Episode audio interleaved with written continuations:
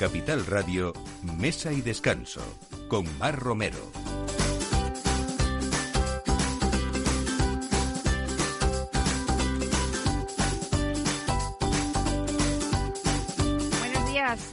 La hora en la que todos los domingos ponemos con ustedes el aperitivo, así que bienvenidos a Mesa y Descanso, hoy con temas actuales como siempre y con gente que queremos y que nos quieren. Tenemos hoy con nosotros a Jesús Almagro, que él es en sí mismo una marca de confianza, un cocinero respetado y querido y amigo, por supuesto, de, de los fogones. Y bueno, ya hablaremos, pero claro, con tanta historia con él, pues eh, entre otras cosas, sepan que él fue el noveno mejor chef del mundo. También, por supuesto, es verdad que ha sido una muy, un cocinero muy, muy mediático y sobre todo que se ha dejado la piel en las, en las cocinas de, de media España. Eh, hablamos también de vino siempre en este programa y por supuesto que el vino es salud si se consume de una manera responsable. Eso nos dice FIBIN la Fundación para la Investigación del Vino y la Nutrición y el Consejo Regulador de la Denominación de Origen Rías Baixas potencia esa labor en la defensa del consumo moderado de vino y la comunicación responsable. Vamos a hablar hoy con Juan Gil, que es el presidente de la Denominación de Origen Rías Baixas y nos va a contar también mucho de esa dieta atlántica que tiene que ver con ese consumo, igual que en la cocina mediterránea, pues como les digo, de, de vino, de, de saber beber, de saber beber bien responsablemente. Y traemos hoy una de las bodegas eh, bueno, pues mm, más destacadas y más diferenciadas en una zona como es el campo de Montiel. Estamos casi casi limítrofes con La Mancha, en el Bonillo, en Albacete, y hoy vamos a hablar con Rafael Beas, que es el director técnico de Bodegas Carrascas, eh, con una historia muy bonita de altitud, a mil metros que se hacen todos esos vinos, eh, variedades como la Bionier, que en esta tierra se da estupendamente bien, y bueno, en, en resumidas cuentas vamos a hablar de mucha expresión, de autenticidad del terruño y sobre todo de esas uvas, muchas variedades con las que están haciendo vinos, eh, bueno, muy especiales. Así que todo esto a partir de ahora en Mesa de Descanso con Alberto Coca en la realización y Anita de Toro en la producción, que hoy la tenemos mmm, un poco enfermilla. Así que nada, a recuperarse. Bienvenidos de nuevo a Mesa de Descanso.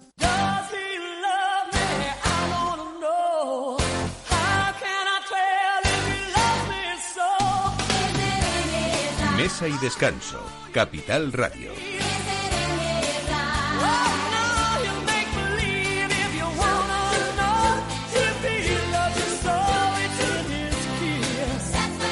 Y bienvenido, Jesús Almagro. ¿Cuánto Buenos- tiempo sin buenos tenerte? días de domingo y, y qué alegría de verdad estar aquí contigo porque, joder, Muchas yo gracias. soy referente, pero tú eres la gran referente Bueno, de, bueno. de- de- de- de la radio en esta en Por lo esta menos España, años llevamos, unos cuantos Hombre, años llevamos. hombre. Bueno, me vas a permitir que antes de empezar contigo, eh, eh, presente a Naomi Uemura. Naomi, perdóname, porque de esta presentación de programa que yo he hecho me faltabas tú, eh, porque hoy, bueno, venimos a hablar de, co- de muchas cosas, pero de un término japonés muy importante que es el washoku, que aquí hablamos mucho de cocina tradicional, pero hoy nos vienes a hablar de cocina tradicional del archipiélago asiático, que eso es lo que es este nombre, ¿no? Sí, exactamente, Mar, y muchísimas gracias por invitarme al programa. Tengo mucha ilusión en contar hoy pues todo lo que está haciendo y sobre todo hablar de la cocina tradicional japonesa, que tú bien lo has dicho, se llama washoku, y de los concursos en los que he participado y de mi objetivo que es la difusión de la gastronomía japonesa. También lo hago a través de los dos restaurantes Oguchi y Uemura, que tengo muchas ganas de contaros todo lo que todo lo que hago. Pues eso, propietaria de estos dos restaurantes y esta semana hay que decir eso, que has quedado tercera en la quinta edición del concurso Asian Culinary Hours, que compitiendo además con, con dos chefs de estrella Michelin, el de Atrio y, y Sí. el de Abac. Exactamente, ¿Eh? do- dos grandes amigos que he hecho ahora. Bueno, pues este concurso que es referente de recetas asiáticas en España y que ha creado el grupo Udon, eh, yo creo que vamos a tener ese tercer puesto en España.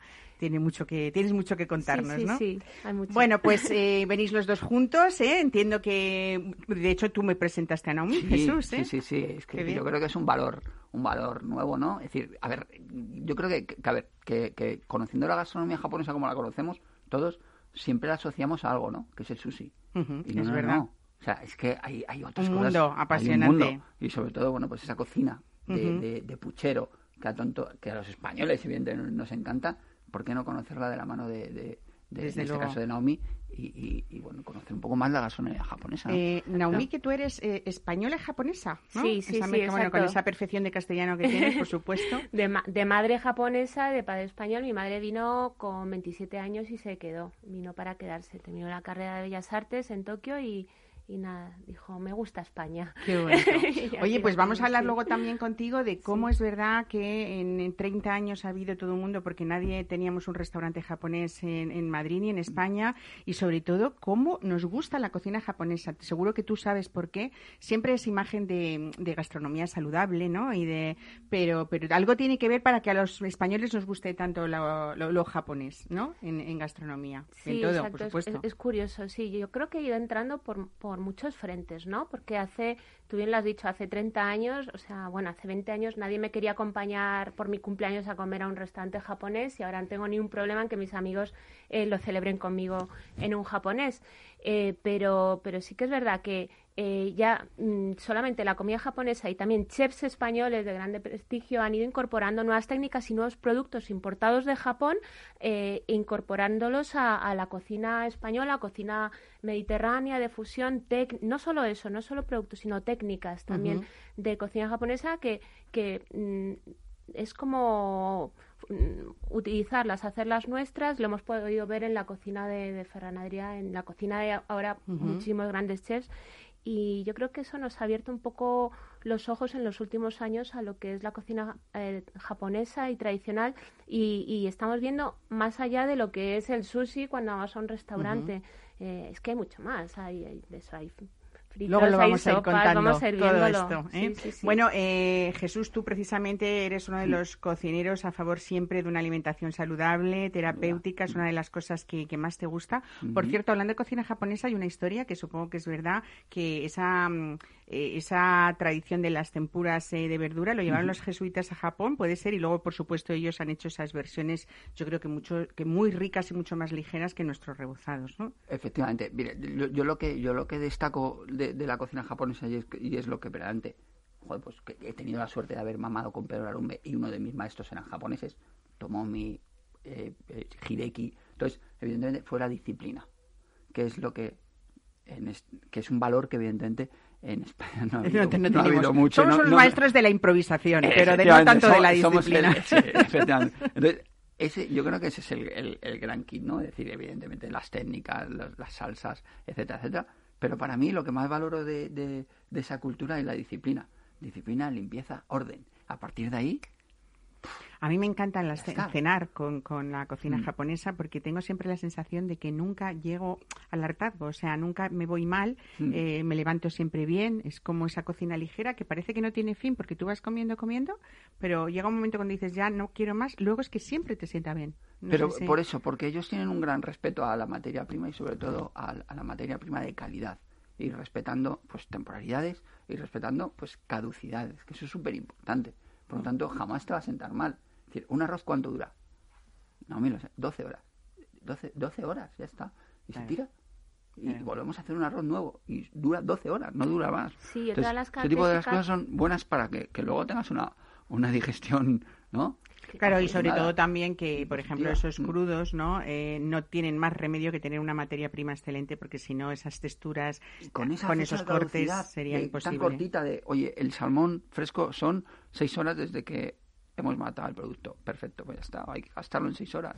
O sea, no congelarlo. Exacto, mm. pero una de las características que dice Ma es que lo ceno japonés y me lleno, pero luego enseguida me siento muy ligera y duermo fenomenal. Es, es la, la, la la ausencia de grasas, el, no uso de los aceites es algo de lo que eh, decían los japoneses que, es, una característica del washoku eh, y del tema del el umami, el sabor, ¿no? Ese quinto sabor eh, que, se obtiene no, no del uso de grasas de aceites, sino de la combinación de los caldos con, pues esto, con el alga kombu y el katsubushi, creas un caldo cocinas con, con ese caldo, que también pueden tener otros ingredientes, y, y, consigues de esa combinación ese quinto sabor, ese umami, ese no sé qué es, pero me siento muy saciada. Que me y por las cocciones cortas, ¿no? Porque al cabo, cortas, a unas temperaturas concretas, tienes que cocer el caldo y, y, eso, es, eso es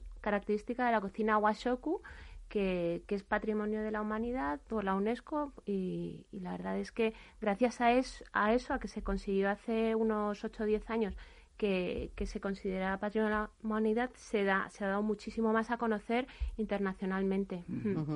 Eh, Jesús, eh, vamos contigo porque, como decía yo, siempre tienes novedades que contarnos.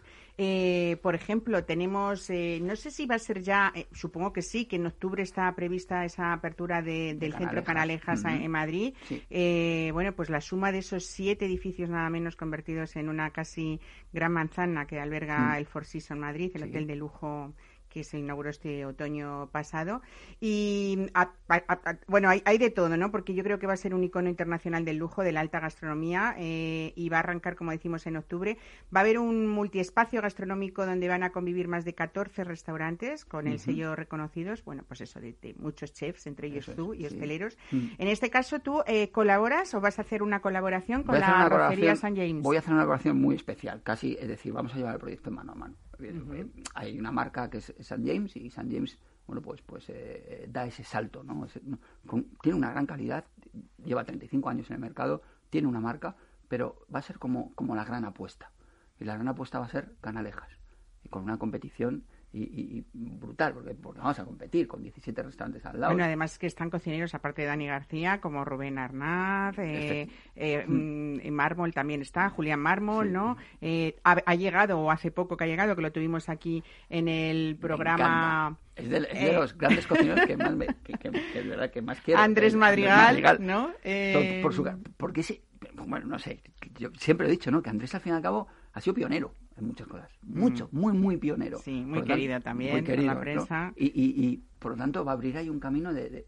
por cierto, va a ser un poco embajador también de una cocina japonesa, ¿no? Eso es, sí, sí, es una, una, una fusión, ¿no? Entre, japonés. Y, bueno, pues eh, eh, para mí es un, un, reto, un reto el hecho de, de colaborar eh, bueno, pues eh, con, con, mano a Supongo que vas a dar esa impronta tuya diferente, ¿no? Aunque Sanjay ya es conocido como. La base, la base va a ser los arroces, pero bueno, tiene una calidad en el producto y, tiene un grano, porque es lo más importante que, que verante, eh, bueno, pues es, para mí es, una envidia, ¿no? Y un caldo que, está completamente estudiado, que, que, que Creo que además es que comercializan sus caldos, ¿no? Se hace poco que lo hacían, ¿no?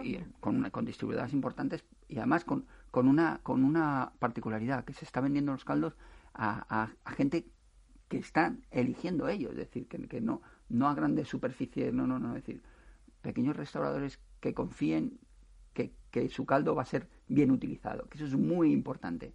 ¿Para qué? Pues para, bueno, pues para, para, para, que no, para que no se eh, eh, se, ensucie, no, no se tajiverse de, un buen sí, uso que no sea un tema comercial porque sí, sino, con una filosofía, ¿no? E, efectivamente, con esa filosofía. Y, y bueno, el, y el proyecto, el proyecto eh, se ha ido se ha ido demorando muchísimo tiempo. Debíamos haber empezado en marzo del, pasado año. Todo lo que ha pasado con el COVID ha sido así, ¿no? Por lo tanto, la, la expectación y, y, las ilusiones yo creo que ha ido increciendo. Por lo tanto, el, día que se abra en octubre va a ser bueno pues algo algo maravilloso. ¿no? Bueno, pues desde aquí también un saludo a José Luis y a Isabel Cozar, que son los propietarios de St. James y que también son, son queridos de, muy queridos. de este programa. Y, y, lo que vamos a hacer es, es bueno, pues evidentemente, el, el, la marca, los arroces son los, es el corazón, pero nos, no nos hemos inventado, pero sí que vamos a hacer eh, una un asador marinero. Y eso es muy bonito. Es decir, ¿qué es un asador marinero? Al fin y al cabo, vamos a trabajar con, con, con varias, con varias combustión, con varias leñas dentro de un horno abierto, como todos conocemos, y piezas grandes de, de, pescadería, con, con, con, muy buena, muy buen, muy buen marisco, por decirlo manera, pero todo asado. Pues fíjate qué buena noticia, ¿no? Porque eh, no sé si estarás de acuerdo, pero tú que sabes de cocina, por supuestísimo, más que yo, eh, es verdad que hay muy buenos maestros en la parrilla eh, y sobre todo mm, es mm, más fácil ver buenas carnes a la parrilla, pero el pescado es bastante más difícil, ¿no? Tanto en la parrilla como en los hornos, como... Yo, creo que es un producto mucho más delicado y, hay, que trabajarlo con una sensibilidad mucho más, em, o los cinco sentidos tienen que estar mucho más eh, puestos ¿no? en, este producto. Pero, pero sondeando un poco el mercado, hay si no nos vamos arriba, ¿no? Si no nos vamos al país, al País Vasco, en Madrid no hay, no hay grandes asadores de, de, mariscos y de pescados. Y yo creo que esta es la gran oportunidad, ¿no? Mm. Es decir, ¿por qué? Primero porque nos tenemos, tenemos que abrirnos y ampliar nuestro, nuestro mercado.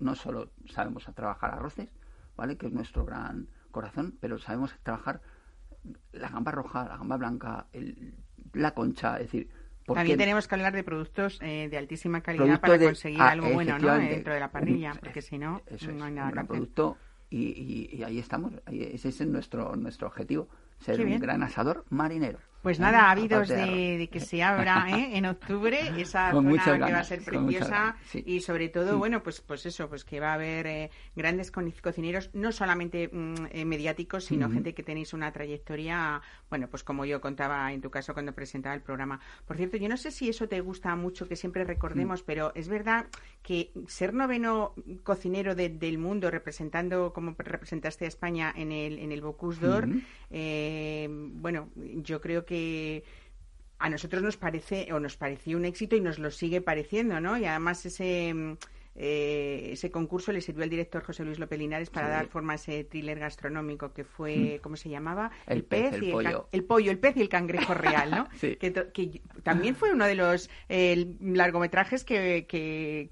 pues que no estábamos muy acostumbrados a que hablaran del producto. Yo tengo, yo tengo la gran suerte, la gran suerte de que todas mis, que toda mi memoria y todas mis vivencias se han, se han reproducido en una película. O sea, que la tengo, eso es algo material. Pero ahí está. por, qué?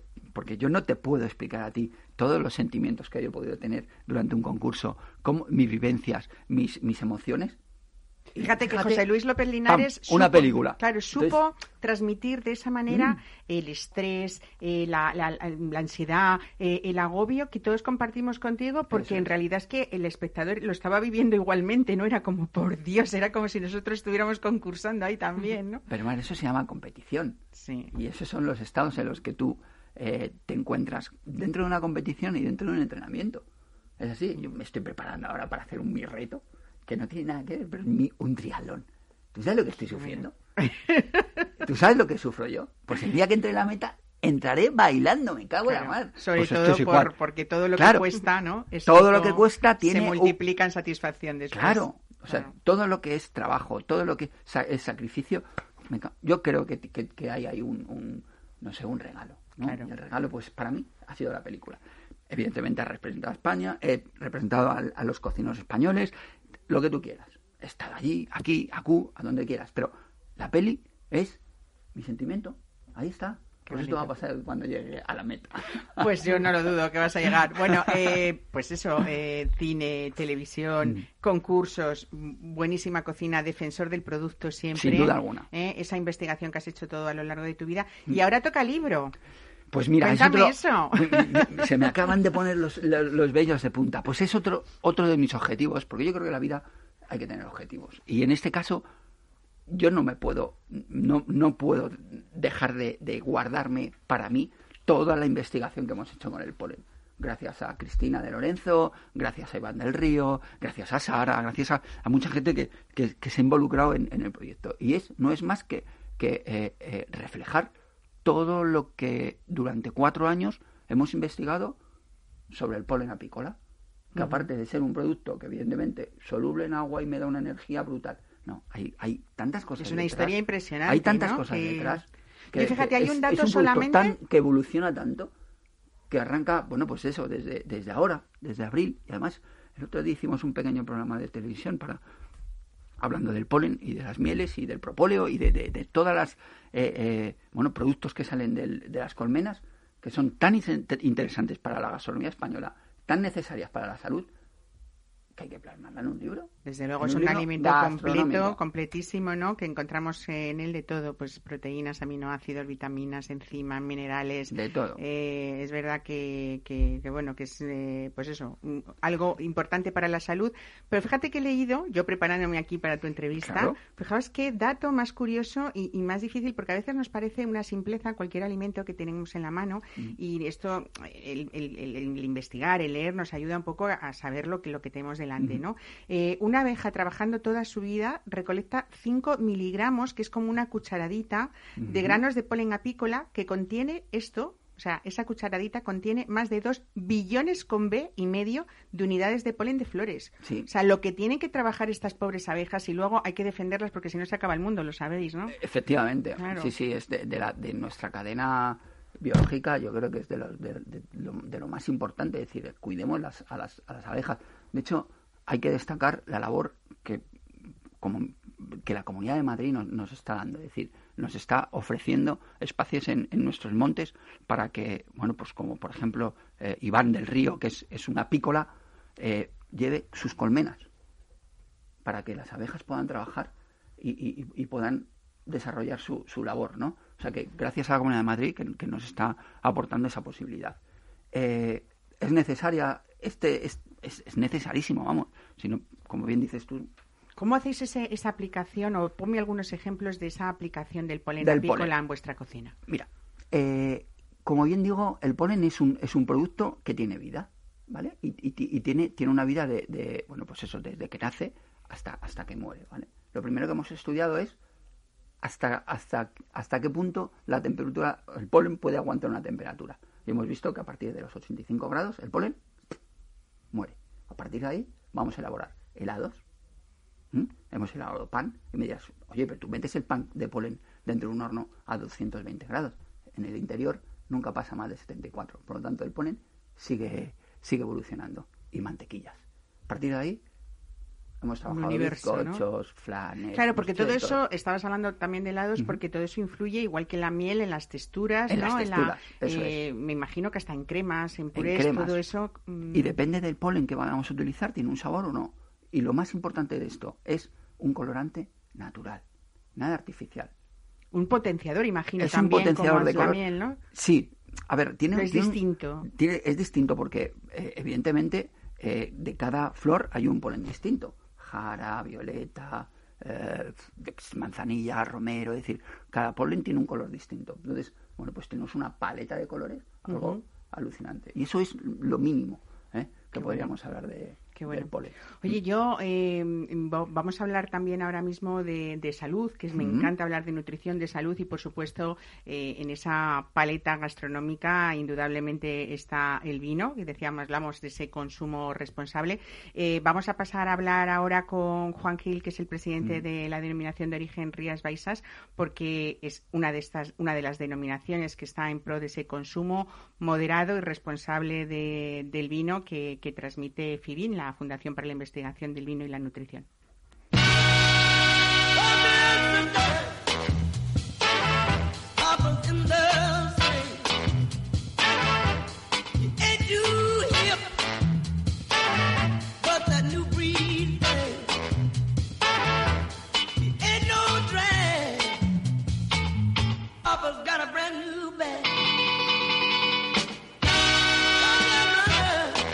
Mesa y descanso. Capital Radio.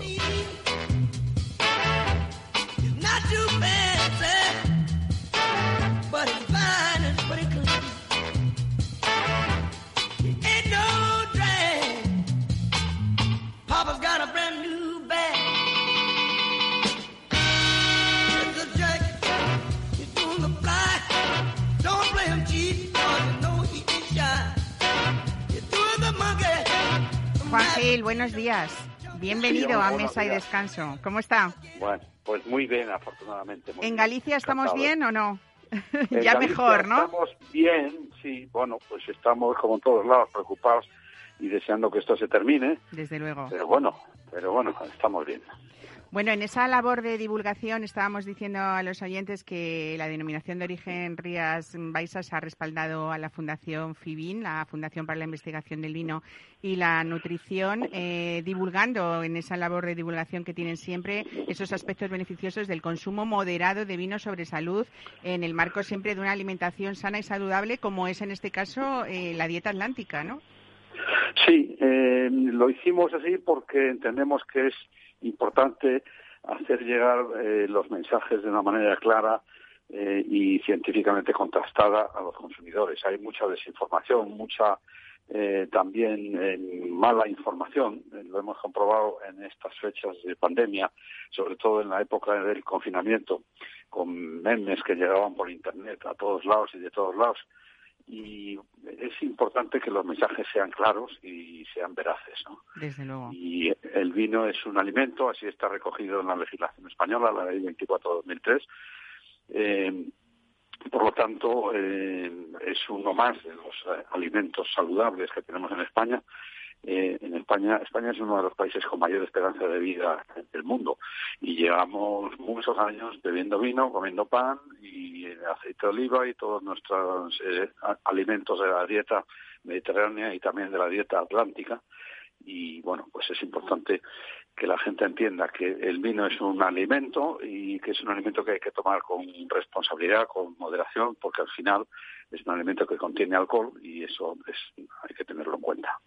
Esa divulgación, eh, Juan, tanto de la denominación de origen Rías Baixas como también de, de FIBIN, es verdad que está siempre eh, expresada desde un punto de vista con rigor científico, vamos, que y es importante transmitir ese mensaje de la moderación, pero sobre todo también yo creo que hay que educar en ese consumo del vino eh, no solamente al público en general, pero también a los jóvenes, no en concreto.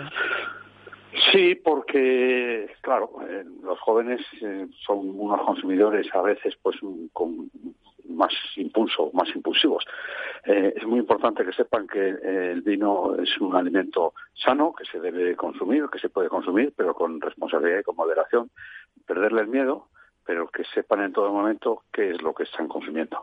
Desde luego. Bueno, eh, eh, con fecha de junio, de este pasado junio de 2020, apareció el primer gran estudio que demuestra ese beneficio del vino en la salud frente a otras bebidas alcohólicas. Esto está más que demostrado. Y el estudio concluye, para resumir, que, mm, bueno, que solo el consumo de vino cava puede beneficiar al en reducir el riesgo de cardiopatía isquémica, por ejemplo, y que no incrementa el riesgo de mortalidad o de enfermedades cardiovasculares, ¿no? O de cáncer incluso. Claro, eh, eso siempre que se consuma con moderación, pero a mí lo que me interesa es destacar que el vino eh, es una bebida que contiene alcohol, pero el vino no es alcohol.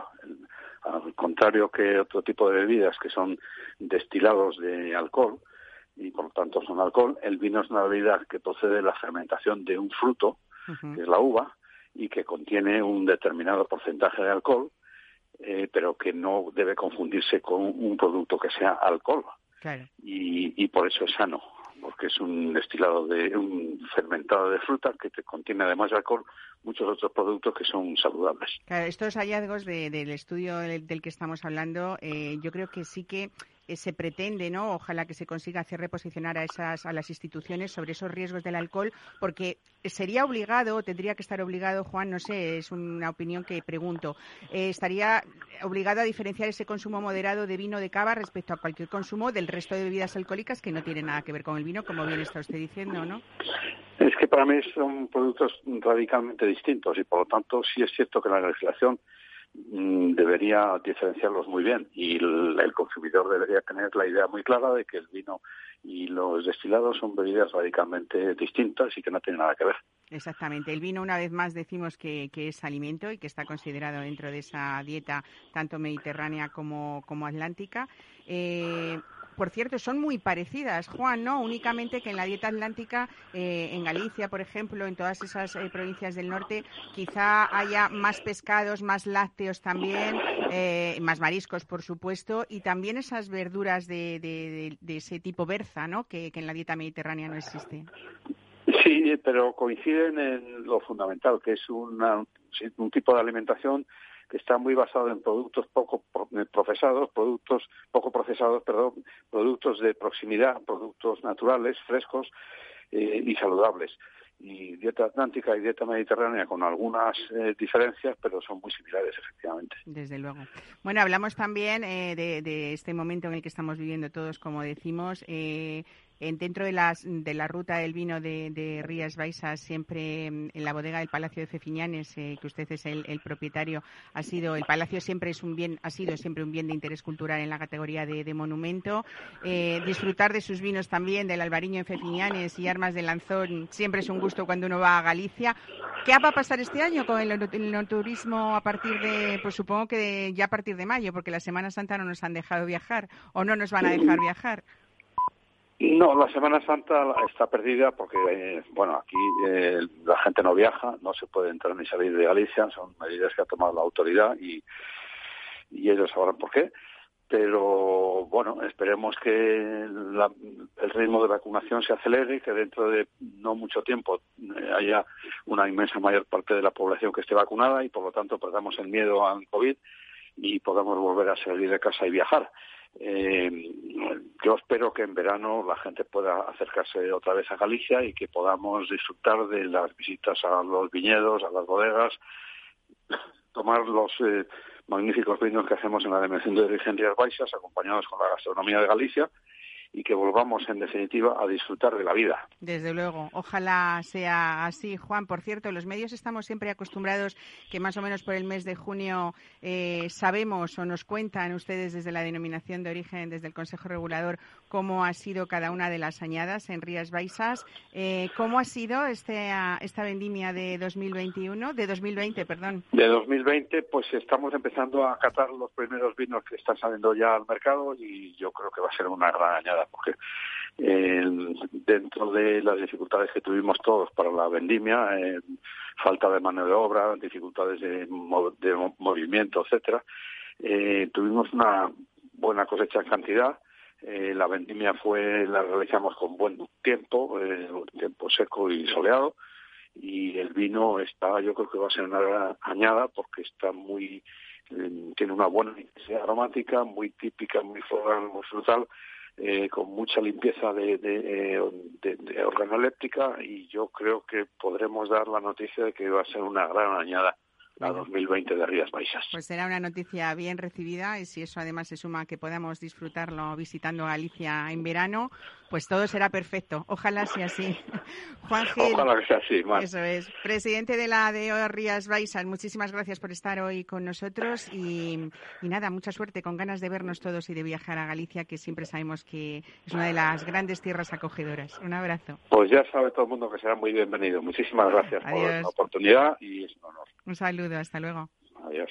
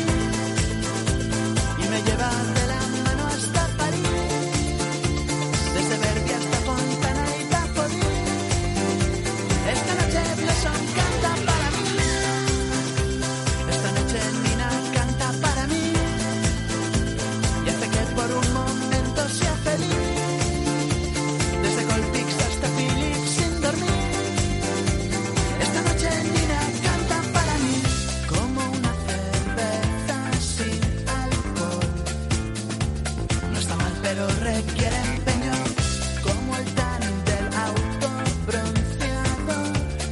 seguimos viajando como hacemos cada fin de semana en mesa y descanso porque nos, nos encanta eh, trasladarnos así a través de las ondas, que esto es lo mejor de la radio. Si uno además consigue a través de ellas poder pisar viñedos y viñedos especiales, aunque en este caso les voy a subir a bastante altura, ¿eh?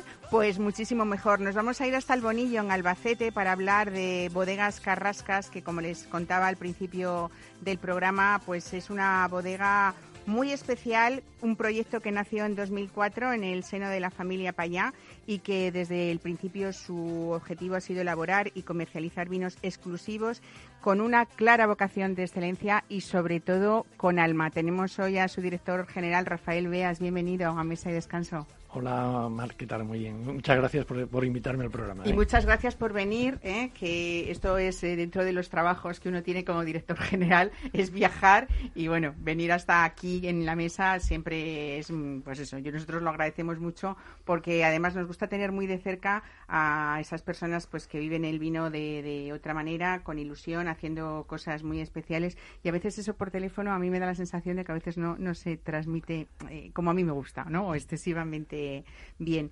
Bueno, eh, he apuntado así un poco, pero es verdad que en estos pocos años, porque en el mundo del vino hablar desde 2004 ahora eh, realmente es hablar eh, pues de una bodega bastante reciente, ¿no? El vino es como se tarda mucho y eso es una historia que pocos entienden, ¿no, Rafael? Sí, sí, efectivamente, eso es así. O sea, realmente eh, el, mundo del vino está muy ligado a, grandes historias familiares de muchísimas, de muchas generaciones, ¿no? Te puedes encontrar con grandes grupos familiares en España con, eh, bueno, con más de 200 años de historia. Por tanto, pues sí, efectivamente, 2000, de empezar en 2004 estamos hablando de un proyecto relativamente joven, pero ya con suficiente pozo como para poder ver qué productos son los que de alguna forma somos capaces de hacer. ¿eh? Bueno, en la finca Carrasca eh, todos los elementos que, que, la rodean influyen desde luego en sus vinos, ¿no? Desde la tierra, esas carrascas centenarias que son esas encinas, eh, que por cierto hablaremos porque la carrasca milenaria de Lecina de Huesca ha ganado el premio el árbol mm, europeo 2021, ¿no? El, árbol más votado de, del continente. a veces ver esas carrascas tan especiales son como un patrimonio muy nuestro, ¿no? Sí, sí, efectivamente, eso es así. Bueno, y nosotros en nuestro entorno natural en el que estamos es un entorno privilegiado, ¿no? Realmente. Y, es precisamente, eh, bueno, pues es una de las cosas que luego cuando tú miras el perfil de un vino, eh, bueno, pues eh, estás, estás cuando vas y conoces ese sitio donde, donde se produce, realmente todo eso se transmite al, al, vino, ¿no? Claro, pues estamos hablando de eso, de esa tierra, de esas carrascas centenarias, de la altitud también, porque eh, estamos a más de mil metros sobre el nivel del mar en esta finca, ¿no? Efectivamente.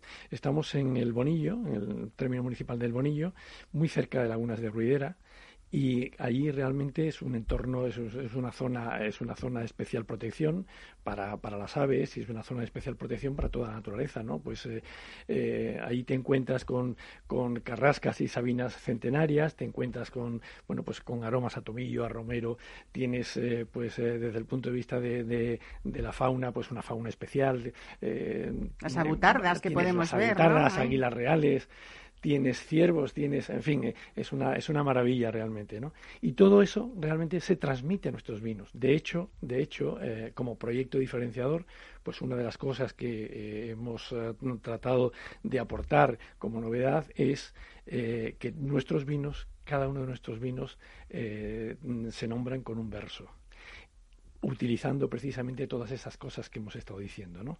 Entonces, pues eh, el, conjunto, cada vino es un verso, el conjunto de versos es un poema que conforma la bodega, ¿no? Entonces así decimos, la torpe abutarda descansa al cobijo de una gran sabina, el tomillo y el viento bailan, y solo cuando el río calla, una sombra de ciervo avanza mientras cubre la luz tardía.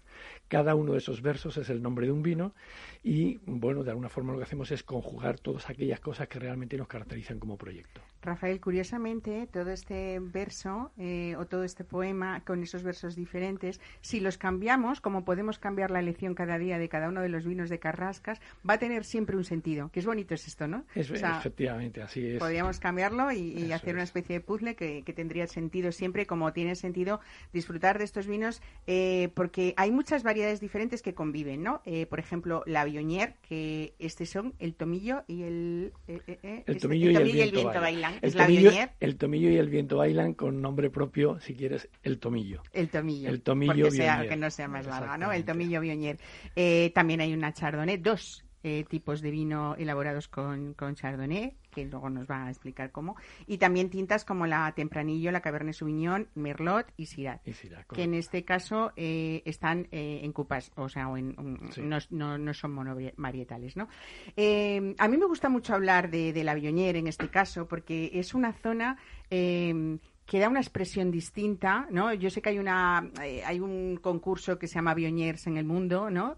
Eh, y curiosamente, de esta zona siempre salen Bionier muy especiales que se destacan, ¿no? En este, entre este mundo tan, tan especial de los expertos, ¿no? Eh, sí, efectivamente, Mar, es, así. Eh, pero realmente mm, me, me, pregunta solo por la Bionier, pero podemos hacer extensivo además a las otras variedades. Lo fundamental aquí es estar en una zona eh, y de hecho, bueno, pues yo creo que es el punto fuerte y es lo que nos caracteriza como proyecto, es el estar en una zona a mil metros de altitud no podemos olvidar lo que está ocurriendo con el cambio climático. Eh, esto está haciendo que cada vez la viticultura se esté desplazando más hacia el norte y mm, precisamente el estar a mil metros de altitud lo que nos hace es tener unas condiciones eh, microclimáticas ideales para producir una gran fruta. Eso, eh, si me preguntas por la Bionier, se da en nuestro caso y las maduraciones de la Bionier en, nuestra, en, nuestra, en nuestro viñedo son perfectas, son muy buenas, ¿no? Eh, teniendo en cuenta una cosa que es fundamental en esta variedad de uva y es determinar el punto óptimo de maduración. hay que tener mucho cuidado con esto y hay que ser experto en eso porque eh, si no si eliges un momento inoportuno pues al final lo que esperas obtener de ese vino realmente no lo vas a obtener. Claro, es que eh, aunque la cuna tradicional de la Viognier es el sureste francés, parece que es en Carrascas, eh, eh, donde dicen ustedes que ha encontrado la Viognier su tierra prometida, ¿no? Sí, decimos que ha encontrado su tierra prometida, por eso te decía, porque conseguimos unas maduraciones extraordinarias, unas maduraciones perfectas, y eso hace que en nuestros vinos como en todos los blancos, en realidad en todos los vinos hace falta esto, ¿no? conservemos un grado de acidez natural muy bueno y eso mm, al final nos da mucha frescura en los vinos y longevidad, por supuesto. Eh, decía yo que están situados entre el campo de, de, Montiel, la Sierra de Alcaraz, pero es verdad que a veces tenemos una visión eh, diferente o, muy concreta de lo que puede ser esa zona de Castilla-La Mancha, que todo nos parece una planicie y a algunos nos puede parecer así de repente, pues casi imposible que, haya esas altitudes, ¿no? De mil metros, donde se puede conseguir una acidez y una frescura en los vinos maravillosos como los que usted nos está contando, ¿no? Efectivamente, así es. Mm, no estamos en una zona de sierra, pero sí que realmente estamos a mil metros de altitud y eso, eso que nos hace, pues eso nos hace fundamentalmente tener un microclima especial con unos saltos térmicos muy fuertes, temperaturas, temperaturas tenemos mínimas en invierno eh, de, de, hasta menos 15 grados y en verano máximas de hasta 35 o 40 grados. Pero lo más importante es que en plena época de maduración las, los diferenciales térmicos pueden estar en el torno de, de 20 grados, de tal manera que en las horas de máxima eh, de máximo calor en el día, pues eh, pues a las 4 a las 5 de la tarde pues podemos estar en 35 o 40 grados en el mes de julio, pero luego por la noche tenemos 20 grados, entre 15 y 20 grados. Así que eso, eso, eso hace que de alguna forma esas maduraciones sean, mm, sean magníficas, lentas y estupendas. La Chardonnay es otra de las grandes eh, variedades del mundo y aquí han conseguido dos vinos eh, muy especiales también, ¿no? La Chardonnay es la uva blanca reina en el mundo, efectivamente es una variedad muy muy versátil, es extraordinaria y es una variedad que realmente eh, nosotros, em, en, el mundo hay muchas uh, chardonnays muy buenas eh, y, en España también la podemos encontrar. Y nosotros hemos tratado de alguna forma de salirnos del, del contexto normal. ¿no? Entonces, eh, nosotros la conducimos, trabajamos con estos vinos siempre con crianza en madera de roble francés. Fermentamos en madera de roble francés y criamos sobre lías durante un tiempo determinado. Ese tiempo determinado es el que, que, lo, que, lo, vamos a determinar principalmente por cata, es el que va de alguna forma a darnos pues ese vino tan especial y ese vino, eh, como, como son los grandes vinos, son intensos, pero además muy complejos, ¿no? Y esa complejidad pues la conseguimos con esa crianza sobre lías en madera nueva de roble francés. ¿Y estos chardonnays eh, qué verso le representa? Eh...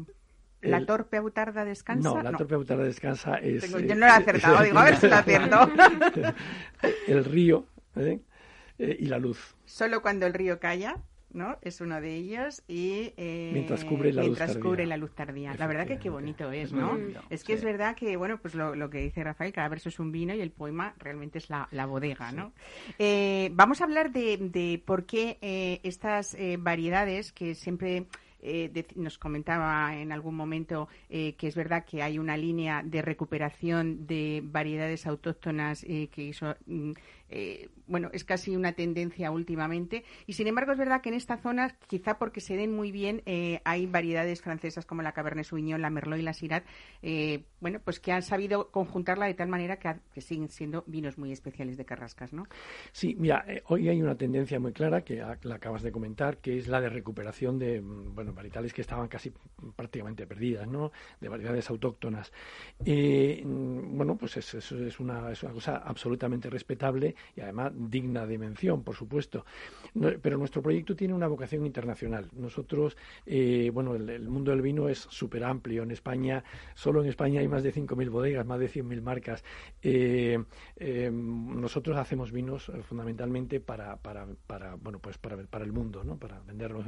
Entonces, aunque es un proyecto pequeño y es un proyecto en el que hacemos miles de botellas, pero sí que efectivamente el consumidor que de alguna forma buscamos es un consumidor, bueno, con cierto nivel cultural que le guste acercarse al mundo del vino para disfrutar de él y que de alguna forma entienda el vino como, o sea, como se entiende en los mercados internacionales, que es eh, mm, variedades de uva, buenas cosechas, buena relación precio-calidad. Y en ese contexto, pues eh, eh, si hablas de, de, este tipo de varietales internacionales como los que has mencionado antes, la, la Chardonnay, la Viognier, Merlot, Syrah, pues prácticamente son conocidas en todo el mundo y como se adaptan perfectamente a nuestra zona, a nuestro, a nuestro, a nuestro viñedo, pues eh, bueno, pues realmente eso son, e, ese es nuestro objetivo actualmente. ¿eh? El consumidor eh, de Carrascas es todo eso que usted dice, Rafael, y también ese consumidor que considera y valora las elaboraciones exigentes, ¿no? Como... Sí, mm, indudablemente.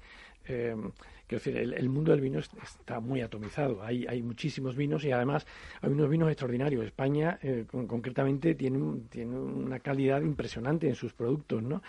Eh, pero claro, realmente mm, tiene que haber un vino para todos. Es decir, hay, hay proyectos que realmente eh, están haciendo mm, grandes cantidades de vino, mucho volumen de vino, y otros proyectos como el nuestro, pues nos dedicamos a hacer pues producciones muy limitadas.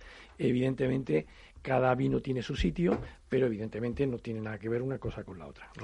Para una cocina japonesa, por ejemplo, ¿eh? Rafael, ¿qué elegiría usted en Carrascas? ¿La Viognier o la Chardonnay? La Viognier directamente. La Viognier directamente. bueno, pues yo me van a permitir hoy que con eh, hagamos eh, una, una una armonía o un maridaje, como ustedes quieran, es igual. Lo importante es, disfrutar con Naomi Uemura, que es la propietaria de los restaurantes Uemura y Eguchi, y vamos a hablar eh, de ese término japonés eh, para referirse a esa cocina tradicional del archipiélago asiático, que por cierto es patrimonio cultural de la humanidad, junto con la cocina mediterránea, francesa o, mexicana también, que es, es el wasoku y ella nos va a contar más platos para empezar a, indagar y sobre todo disfrutar de esa cocina saludable que es la cocina japonesa.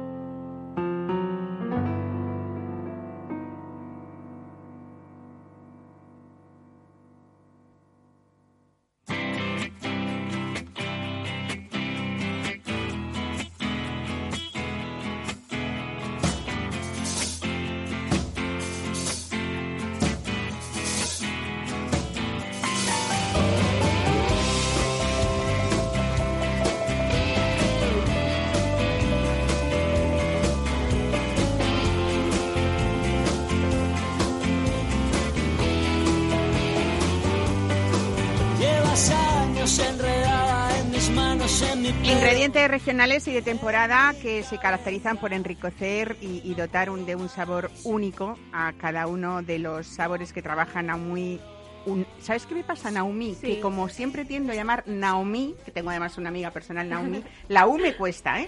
Naomi Uemura. Exacto, me lo pregunta mucho y de hecho en la, en la carta explico lo que es eh, el apellido de la familia, porque la gente le suena por el nombre de una marca de maquillajes, pero realmente es eh, Uemura, eh, bueno, Naomi tiene un significado y, y Uemura también. Digo, yo siempre acabo en las clases que, que doy dando una mini clase de japonés.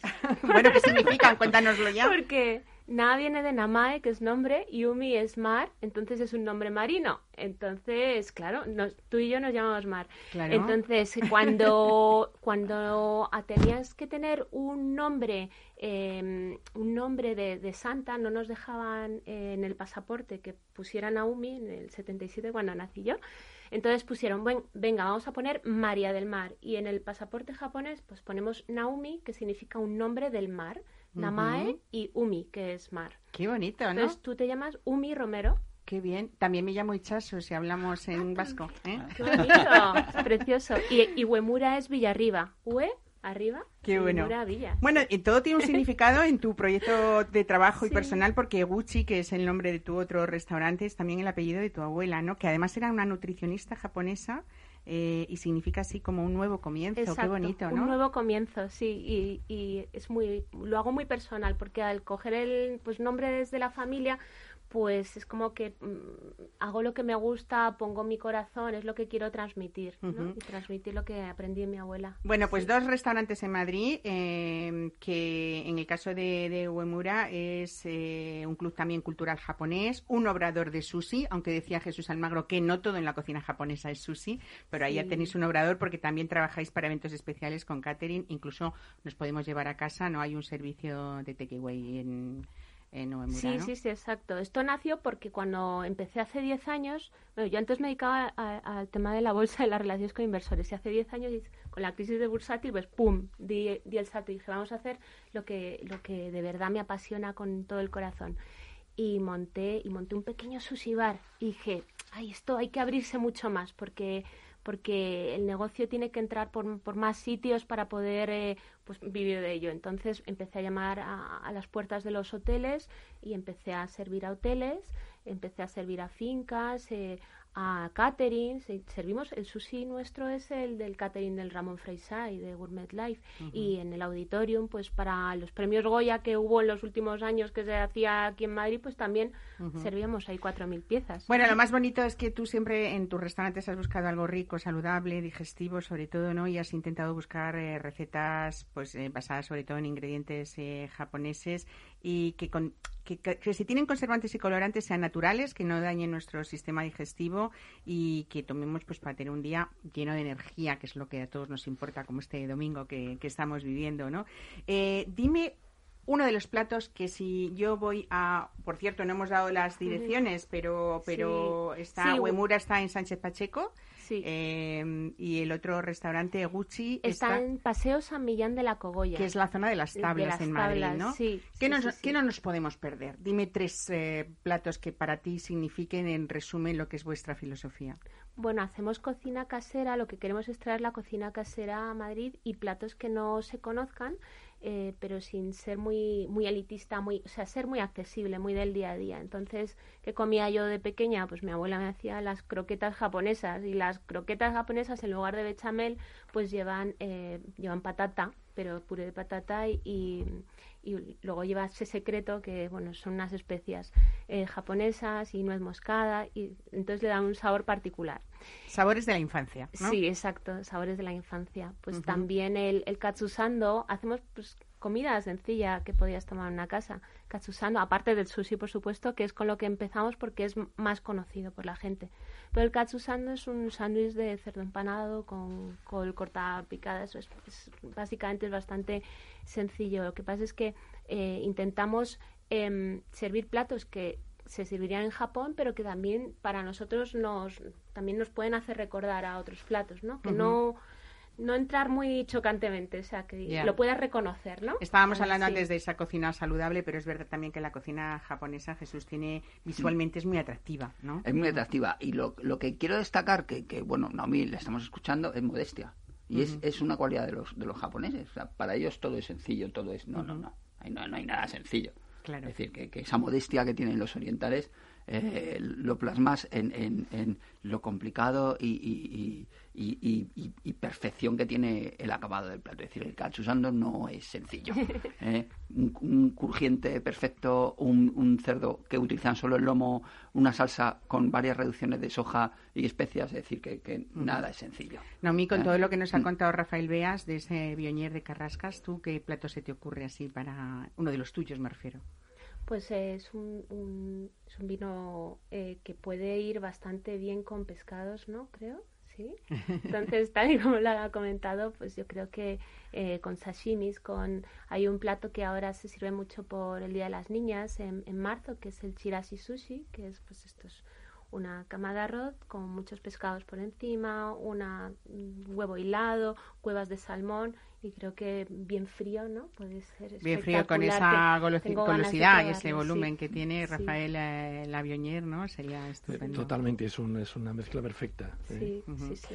Bueno, eh, también tenéis talleres de, de cocina, eh, de cocina japonesa, wasoku. Eh... Sí, si queremos acercar la cocina japonesa, eh, que es que gusta muchísimo en Madrid. Entonces, desde hace años llevo haciendo masterclass periódicamente y, te agradezco que lo comentes porque próximamente en abril, eh, dos jueves seguidos, el 15 y el 20, vamos a estar dando una masterclass donde vamos a Vamos a empezar con el sushi, pero vamos a seguir haciendo más, más platos. Más que nada por, por las peticiones que tenemos de la gente a través de las redes sociales. Eh, eh, vamos a hacerla presencial. Eh, con anterioridad habíamos hecho eh, pues esto mm, por, por redes eh, los cursos, pero um, yo creo que manteniendo distancias de seguridad perfectamente, tal y como estamos atendiendo en el restaurante, se puede hacer perfectamente que tú te prepares tu maqui, que aprendas a cortar el pescado, que, que veas cómo lo puedes com comprar, eh, cómo lo puedes eh, conservar correctamente en casa. Eh, ¿Qué días son? Repítenoslo. Son, el, el, son dos jueves, son el 15 y el 20 de abril de 8 a 10.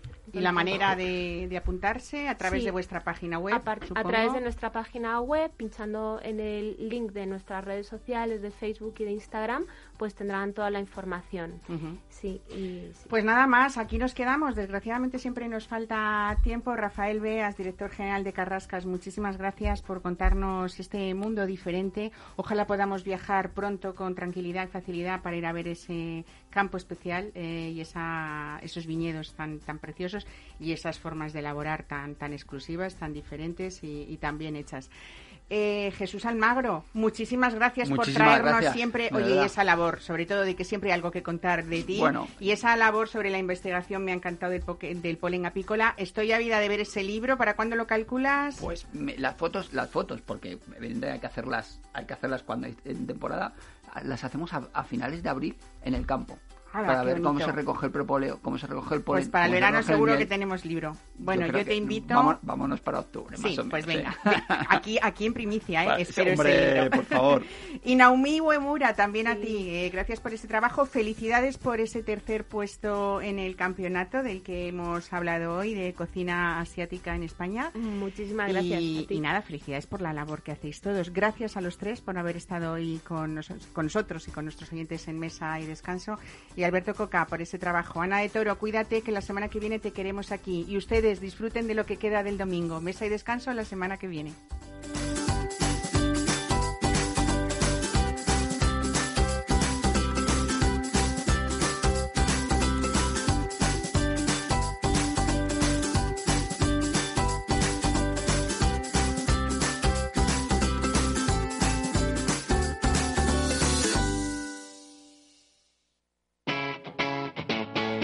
Radio.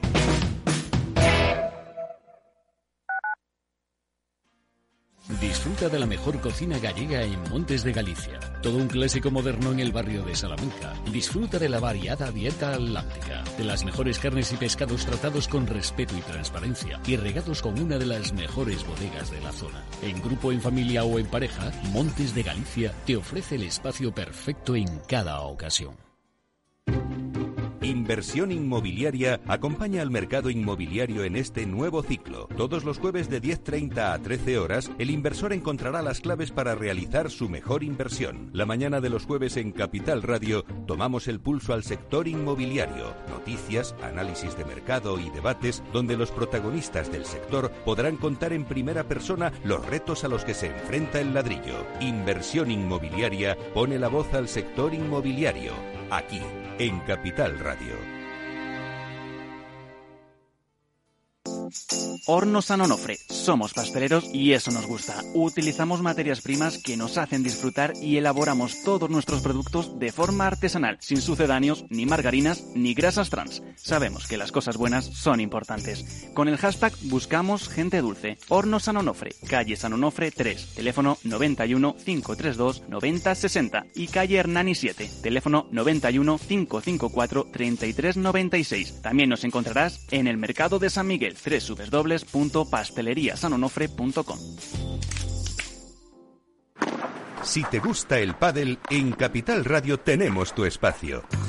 Todos los martes a las 22 horas saltamos a la pista para contarte la actualidad del World Padel Tour, los torneos amateur, las novedades de las marcas y toda la actualidad relacionada con el segundo deporte más practicado de España. Esto es Padel, los martes a las 10 de la noche en Capital Radio.